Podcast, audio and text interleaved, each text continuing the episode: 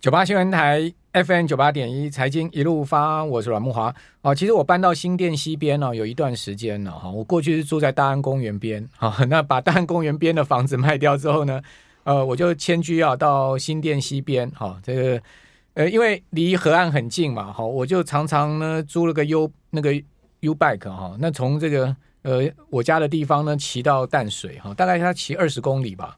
是骑这个 U bike 要二十几公里，要二十公里。对，那我发现，哎，其实那个河湾风光真的蛮漂亮的哈。就是说，一路骑啊，骑到大大稻城，大稻城那边还要喝个啤酒，然后呢，大稻城那边稍微休息一下，再继续往前骑，骑到官渡，然后从官渡那个地方要到官渡宫，然后到官渡宫之后呢，就到淡水。好，那到淡水还可以吃个呃吃个东西哈。淡水现在也整个呃也变很漂亮了哈。那我发现哈，哎，在这个。这一段路程里面哈，哎，居然在那个官渡过去到淡水那段路那那段河哈，呃，有人在划水，就那个有船拖的，有人在那个在在船后面划水，外资金桶在弄的。对，我就想说，哎，这个水可以划吗？划划起来不会有皮皮肤病吗？但后来发现还真的很多人在划。那我在看了这一期《商业周刊》才知道，哦，原来水变干净了，哦，所以可以划水了哈。我们今天要来谈这个话题哦，其实很有趣，跟我们呃听众朋友每一个人息息相关的一个话题哦。它其实不是我们离很远的话题哈，不是那个远在天边呃这个的话题，是近在我们身边的话题。我们今天请到了呃《商业周刊》的总主笔吕国珍来告诉我们呢，诶，说小毛蟹现在重新发现，在新店溪，发现在淡水河嘞，是。这其实是对台湾来讲是是五年五十年来一个生态奇迹了。在明八十年前的时候，其实我们整个中北部的的河流里面都有毛蟹这个生物。那毛蟹是一个洄游性的，跟阮大哥刚才讲那一段刚好是一样。从碧潭的上游，大概从那个乌来那一带，然后在那边成长，然后谈恋爱的时候，它就要顺游游了二三十公里，到了淡水去谈恋爱。然后生完小孩之后，父母就没有回来了，他的小毛蟹就会开始在淡水河生长。到夏天的梅梅雨季来的时候。因为水就会变大嘛，他就顺着个水赶回到他自己老家，重新再成长。等他等到他长大再来谈恋爱。哎，这个跟鲑鱼有点像，这就是跟鲑鱼一模一样。所以它其实是一个高度洄游。所以为什么我们在这一次做这个题目跟大家都有关的时候，其实第一次看到经济成长跟你的生活是正相关，跟环保是正相关。就是你的经济越来越好，你的环保会越来越好，你的生物会越来越好。所以小毛蟹回家了是值得大家高兴的一件事情。小毛蟹现在在哪里见到见到它的足迹？在碧潭，今年五月的时候，它大量出现。那整个代表，因为它刚才那个路线从上到下这样来回一趟嘛，哈，所以八十年前的时候，台湾非常的多都是这样走一趟路程的。那五十年来都几乎是零零星星出现，也比如说它大量被灭绝，因为遇到污水或什么都会死亡嘛。那它现在回来，代表整个淡水河系的生态变好了。嗯。所以大量出现在今年五月出现在碧潭，所以到明年的梅雨季的时候，大家去碧潭再看的时候，会看到很多小毛蟹回来。OK。其实，其实毛蟹很多人很喜欢吃啊，说它的肉质非常的好。哦，这里当然要跟大家分享哈，小毛蟹是可以，毛蟹是可以吃的，小毛蟹不好吃的，要等它长大可以吃。如果数量达到一定的，我们当然可以适当来吃它。第二个水质要好了哈，这两个条件之下，毛蟹可以吃哦。我这不是生态跟环保议题哦，不是毛蟹不能吃，毛蟹应该多多来吃。淡水蟹其实肉质非常好，因为大闸蟹就是淡水蟹，他们是亲戚。他们是亲戚，所以它的它的蟹黄是一模一样的多的。对，当然我还是要提醒，水质要好，然后数量要稳定。那这个毛蟹呃回游在碧潭县到。它的足迹的话，就代表说整个水质生态环境变好嘛，所以这是你今天要告诉大家的主题啊。对，就是我们重新来看台湾，刚好跟刚才阮大哥聊的时候，这未来的五年会有翻天覆地的，应该讲未来的三年左右就会有翻天覆地的变化。如果我们从毛蟹、小毛蟹回家的路上的时候，你从淡水河往上看的时候，会看到最近大台北地区或淡水河流域的人很忙。去年在年底的时候，一口气我们拆掉了三千间的铁皮屋，就在新庄的温仔郡这一带。它以前曾经是台湾的机场捷运的国门，如果进出国门的时候，外国人看到台湾会觉得哇，原来铁皮屋就是象征了台湾呐、啊。确实，它也是机，它是台湾经济奇迹，它可以。高弹性，交期短，然后品质又好，所以这代表台湾的拼拼战精神。可是，在淡水河流域也很多的四大黑龙江，就那像兰仔沟溪啊，或者是像中港大排这样的地方，其实过去都非常的污染，所以造成水源污染，毛蟹就会死亡。一部分是这个了哈，我不能说全部，包括还有人我们自己的污水，人人人为污水。那这过去这段时间，在整个三千多间拆掉之后，其实这只是开始哦。未来整个新北会改变的地方，包括泸州、三重，还有设置岛是台北，然后新庄、树林、三峡、五股。都会有新的都市计划，所以可能会有五千多家的铁皮工厂都会被改变。接下来全台湾会有七万多家的铁皮工厂也会受到改变。所以过去，因为如果各位听众有机会看河流的故事的，或者台湾河岸故事，其实你跟河岸是没有什么关系。台湾人跟河岸这件事情是没有关系的，因为在两百年的防洪标准下，其实你是很早亲近你的河流，你都忘记它的存在了。所以里面盖满了一堆铁皮工厂，可是这些都可能未来都会拆除，让我们的水变得越来越好。其实以前新店溪流域、淡水河流域、大汉溪哦，这个旁边全部都是铁皮工厂，会造成这个原因，我们也去探究嘛。我们去问这个问题的时候，是在一九民国六十年左右，那时候有一个很大的台风叫格勒里，造成设置岛。严重的死亡，然后甚至到自此进建到现在一直在讨论嘛。那时候大家都讨论要有两百年的防洪标准，所以我住景美了，我大安文山这一块那个堤防大概有一两层高楼高了。如果你在第一排的话，所以那个堤防盖得非常高的时候，其实往往那个堤防一盖之后，大家就忘记了河流的存在。所以当经济成长的速度或它的效益高过城市规划脚步的时候，这是新北城乡局讲的话了哈，以及台大城乡所的教授是这样说的。那工厂就跑到了我们那些不要的土地去，然后就占用在那边。那这些工厂其实跟工业区的规划不太一样，所以很多的废弃物处理啦、三废、废水、废气 跟跟所谓的垃圾这一块都处理的比较没有工业区那么好，所以很多的污染就是这样造成的。当然也有人为污染，还有畜牧业，还有垃圾丢在那边，所以整个淡水河其实曾经是死亡之河啦。那欧洲也曾经有这样过，我不能说欧洲没有，世界各国都曾经发生这样过。所以如但等到我们大家开始去做我们的国土规划的时候，这个小毛线回家其实背后有个国土规划，以及我们在城市重重新规划的时候，我们才慢慢发现说。哎，河岸边的生活越来越好。我相信大台北或台湾各地的，其实河岸都慢慢的做起了自行车步道啦，或者是休闲的步道或河滨公园。你会开始关心你的河流。事实上，你还没有踏进去去关心水质跟生物，可是你就会开始关心这件事情。可是就变成慢慢的很多的豪宅或很多的房子靠近了工厂。我们这次去看也也看到蛮多画面啊，包括在新庄，我们都看到工厂铁皮工厂或中永和那边很多铁皮工厂旁边已经盖起了大楼了。那这次我们去看的时候，也看到一些东西，其实也我们感触很多，变化很快。就就说，哎，那拆掉了这么多的铁皮工厂，现在变成什么？现在变成了很多的玻璃帷幕大楼，嗯，就变成是工业区，就越长越高，它给了很高的容积率，可能最高可以拿到百分之五十。那慢慢的就是它。哦 OK，所以他们才有动力拆嘛。对啊，如果你昨天还在租房子，你在农地上，你每天都是提心吊胆、不违违违法不合格的状态.然后你愿意接受你拆迁、重新重建到合法的工业区，你有容积奖励啊。那容积奖励就是最高可以拿到五十趴，就等于你可能本来你做两层楼的铁皮屋，你可以盖地上五层、地下两层，就七层楼了。嗯、那甚至有些地方的。容积率更高，像汐止那一带都可以盖到三十楼哦，四五十楼这样，三四十层，三十五到三十七这么高啊！所以本来是大概是七千平的土地，可能盖了十二家，现在是盖四百家。OK，那呃，这所以就。给他们把铁皮屋拆掉，然后去盖大楼的一个动力。对，这个是什么计划？这个其实叫做整个叫立体化工业区辅导，就工。因为如果我们来看这个事这件事情，我们真正去看的时候，我们也看到有一些有趣的故事，也看到很多上市贵公司在里面啊，然后看到我们元宇宙啦或一材在里面。我们像我们到了汐止。这些铁皮工厂，或者是本来是铁皮屋的土地，慢慢盖成立体化工业区的时候，我们走进去可以看，哎，本来可能是黑手老板，结果现在这些玻璃帷幕里大楼里面，可能是医学院的院长。像我到戏子去看的时候，到了十九楼，呃，左边是台大医学院的前院长，右边是北医最年轻的院长。那他们在那边，我就进去问，那这算工厂吗？当然是工厂啊，虽然你有所谓的一。大厅有五星级的管理，有自动发卡，然后电子门门禁，那都非常严格啊，不像我们这栋大楼。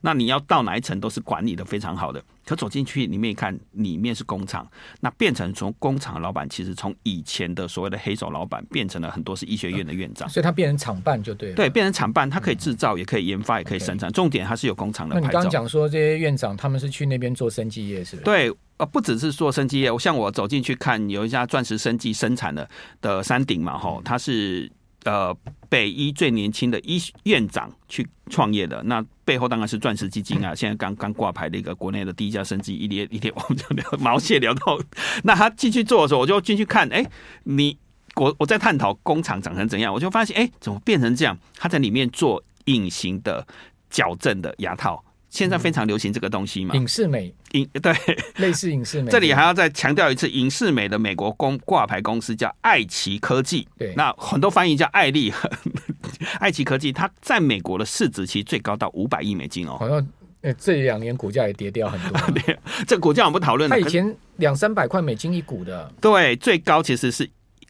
一点五兆台币哦，很惊人。你说它的市值最高到一到一点五兆台币哦，所以这个市场是非常大。所以北医的院长去那边做的是影视美这样类似这样的产品。接下来他还要做，因为北医很大嘛，它五千床，所以他要做的是像呃没秃头的一些干细胞的疗法，那也一样用北医的资源。所以哎，发现工厂不太一样了。我们走进去看的时候，那像我这一次也去，像去我去树林，完全都不一样的改变了。好。呃，河岸景观 从铁皮屋工厂变厂办哦，这个话题很有趣，我们等下再来聊。九八新闻台 FM 九八点一财经一路发，我是阮慕驊。我们今天很高兴请到商周的吕呃吕国珍总主笔啊，来谈一下这个也是令人很也算振奋的话题了哈。说这个小毛蟹回游到呃碧潭了哦，我我记得我年轻的时候小的时候还在碧潭游过泳了。碧潭可以啦，那往下就真的不太行。我真的在碧潭游过泳哦，这个在。那个碧石那个大的那个，有有人以前年轻的时候都从那上面跳下来。对，那边可以啦，那边水质还算 OK 啦。对，一直在往下，其实比较不好。不过我这里又回到我们讲了我们的产业发展主题，跟我们环保跟经济的话题嘛。好像我这次去了树林，那树林其实在红海总部对面，其实以前是垃圾场，你知道吗？鹿角鹿角窟。溪那边其实就大汉溪旁嘛，红海的对面其实就是一整片都其实是以前是垃圾掩埋场，那对大汉溪来讲也也影响很大嘛。可是等到我去那边呢，然后像土城工业区也开始做所谓的玻璃帷幕的大楼，当然是不是全部做工厂，我不能回答你这个问题。但是我到了我去采访我的个案的时候，我发现过去那边其实三峡树林那边其实很多做的是布料。那慢慢变的时候，我进去看的时候，其实他做的是所谓的电线啊。你看起来做电线没有什么了不起啊？为什么要做立体化？为什么要做所谓的绿能？做把这个管好？原来他其实是要做台积电跟艾斯摩尔供应链，所以他的电线哦，跟比头发还要细。哪一家？呃，叫凯业，他没有上市贵了哈。我们去看的时候，那它比头发还要细的时候，还要来回磨一亿次才算合格，因为机器是往复性、往复性的，然后接着不能掉灰尘，还不能有挥发性气体，因为半导体的制成非常的干净。讲完这个，你就知道做一条电线有多困难了。可是那边就会产生这个变化，就是本来可能做布料的业者，他慢慢搬走了，可是他进来就变成台积电的护国神山的供应链，所以其实产值跟整个价值是有在提升的，做做很大的改变了。当然，有些纺织业。者我们在看的时候，也从三峡啦或树林这样的甘树林甘源这样的地方搬到了合法的工业区去。那他为什么要这样做？其实大趋势也在改变了，因为很多的国际品牌都会要求你是不是在合法的工业区，你是废水跟劳工管理很好。所以当我们看到毛蟹回来的时候，其实是台湾一次大转股。所以我们为什么把这个叫小毛蟹回家？台湾大转股，其实它是有一个同样的概念，说台湾真的会有很大的改变。对，那嗯、呃，应该讲。台北市、新北市吧。哦如果放到到整个台湾，会有这么快速吗？对，那同样的就是一样的是国土计划的规划之下，其实这两个政策都是全国的，这不是新北的政策哦，这是全国的政策。所谓的立体化工业区，是因为台北我们也知道，当我们看到河岸的生态越来越好的时候，一样河景第一排的豪宅是大家最想要的，或者是河畔的生活其实是大家想要的。甚至有一天，就阮大哥说了划水这件事情，或更多的水上油油气会在河岸出现嘛，所以。这里当然跑得比较快，可是这个政策其实全台湾都会一起推动。那当这样的有利有利益可以推动的时候，其实它马上会成为各。所以我们这次也去做所谓的各县市的河流，包括中立的老街溪，包括台南的盐水溪、法子溪，以及高雄的后劲溪跟爱河。事实上，它也存在这样的问题啦。那大家对它的期望也是一样的。我这里要讲的是，其实我们在做这个题目的时候，为什么我们提出？小毛蟹会成为台湾的一个很重要指标，这不是我们凭空想出来的。欧洲的九个国家，其实他们环莱茵河的时候，他们在九零年代一样跟我们碰到小毛蟹全部死光，他们死光的东西叫做鲑鱼。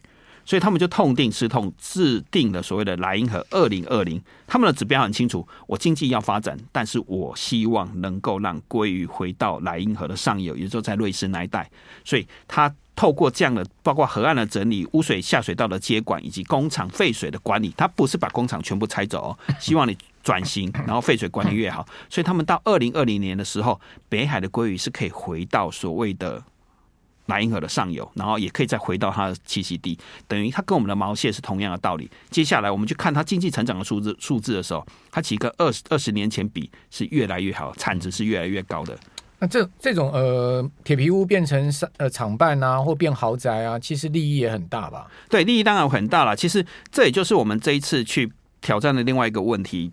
其实台湾的农地工厂，就违章工厂的数字并没有减少。我这里还是要强调，其实我之前写过的。对，那我这一次在做这个题目的时候，同时也去调查所谓的违章工厂的数量。其实从五月到现在，被地球公民抓出来的违章工厂，确认是违法，还是有一百八十四间。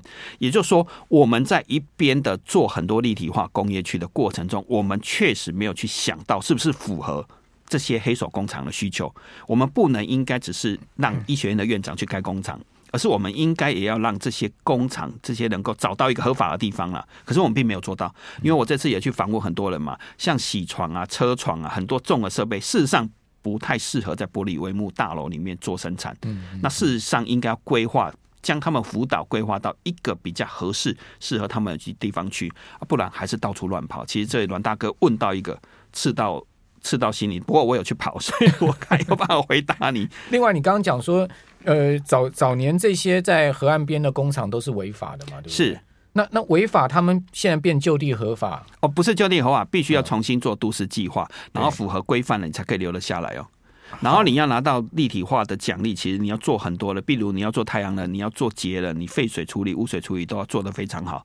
然后不是每个区都可以做工厂，像我知道温仔，建商就会进驻啊。当然，当然，我这里必须要这些这些东西对建商来讲并不是太难的事情。像温仔郡的话，四百公尺、四百公顷嘛，十六个大安森林公园，它主要还是做建筑物啦。事实上，阮大哥说的也没错。确实地价上涨了，它大概三十几万，现在喊到六七十万一平啊！因为环境真的不错。如果你在那边看的时候，你发现河岸第一排，那是未来是一个很不错的地方了。但同时，它也会有一些立体化工业区的长出来嘛，那它会变成是比较多的是企业总部或者是高价附加价值的。那当然，我就担心嘛，铁皮工厂其实要找到一些平价工业区，能够让他们去回到那个德国那个指标嘛。就是我们在看小毛蟹回家，当然我们。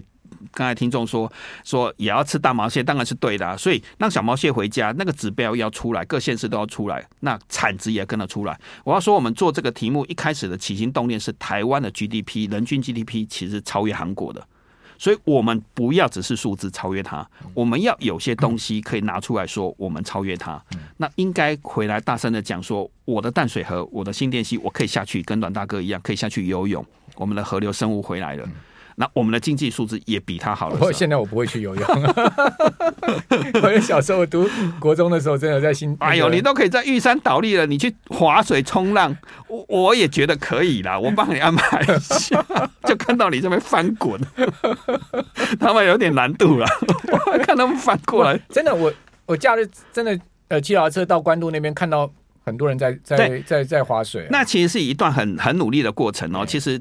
为要说服政府能够让他们在那边划水，以及相信大家可以下去，水质慢慢改善。其实这是一段很长的历程。那我们这一期有精彩的故事啦，可是我们就会看到说，当你愿意找回你的河流失忆症，我们应该每个都有一个河流的故事跟你河流想象嘛。真的走到河岸，然后走进去水的旁边，踏踏一下你的水，看一下现在水长怎样。基基本上，我个人是乐观其成啊，因为。呃，一个伟大都市本来就要应该有伟大河岸河岸景观跟生活嘛，对，对不对？呃，我们有我们不能永远落后在河岸，就是那个呃，就是所谓黑手工厂啊，对，然后很脏，都是很臭的。那至于说呃公平正义啊，利益归谁啊？那这些东西其实也不是我们能管的了。有些规则其实可以定的很好啦，那我们都有一直在看这件事情啊。那盖起大楼，房价很高，是不是也要和适当的拨一些做平价工业区？这件事情其实是应该拿出来讨论的。我有吗？有吗？有有会的。有些地方其实像台南跟高雄都有平价工业区，量不够。那很多业者其实我们问很多铁皮屋业者，希望有平价工业区，只租不卖，那就没有利益了。所以有些东西要推出来。最后问你一下，那个。呃，现在还不不合法的这些黑手工厂，呃，行政院内政部要怎么处理？他现在正在全面的登记，今年三月截止登记，那新的调查报告都还没有出来。那等到这个调查报告之后，辅导二十年，所以辅导二十年其实还是要真的去严格执行这件事情。三月开始截止，截止登记是三月，新的数字今年会出来。对，截止登记之后呢，会公布，然后进入辅导二十年、嗯、啊。如果你没有去登记的，或你在新盖了，你都会被拆掉哦。哦，所以不能再做这件事情。真的敢拆吗？啊，当然是不太敢了，因为还是增加了一百八十四件嘛。国珍，你为什么每次都讲话哦，就是这么有趣哈、哦？非常谢谢上周总主编李国珍，是 谢谢。所以那基本上还是不用去登记嘛，但是还是有人会把它揪出来。现在科技越来越厉害，他要揪出来又怎么样？他也不会，他也不会去猜啊。我们我们把它揪出来。OK，好，谢谢国。